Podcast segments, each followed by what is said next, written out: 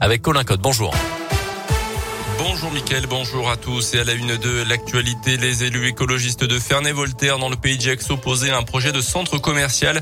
60 000 mètres carrés de surface, des commerces, des restos et des activités culturelles et de loisirs. Les Verts craignent que cela ne mette en danger les commerçants du centre-ville et souhaitent un projet compatible avec les aspirations de la population. Un rassemblement est prévu ce samedi après-midi devant la mairie.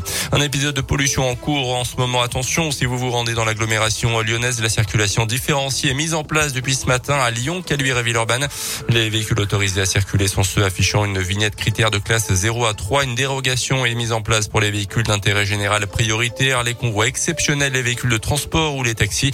Un abaissement temporaire de la vitesse de 20 km heure est par ailleurs instauré sur tous les axes routiers où la vitesse limite autorisée est supérieure ou égale à 90 km heure.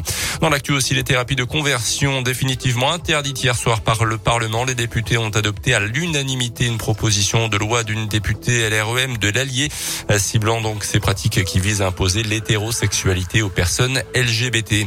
En basket, là, Gilbourg veut continuer sur sa bonne dynamique face à Ljubljana en Eurocoupe. Ce soir, les Bressans restent sur deux victoires consécutives en Coupe d'Europe justement face à Venise la semaine dernière et en championnat à Cholet samedi. Ça sera à partir de 20h à suivre notamment sur la web radio Gilbourg sur radioscoop.com et puis on suivra également le hand. Les Bleus peuvent se qualifier pour le dernier carré de l'Euro face au Danemark mais pourraient déjà être qualifiés selon le résultat avant entre le Monténégro et l'Islande.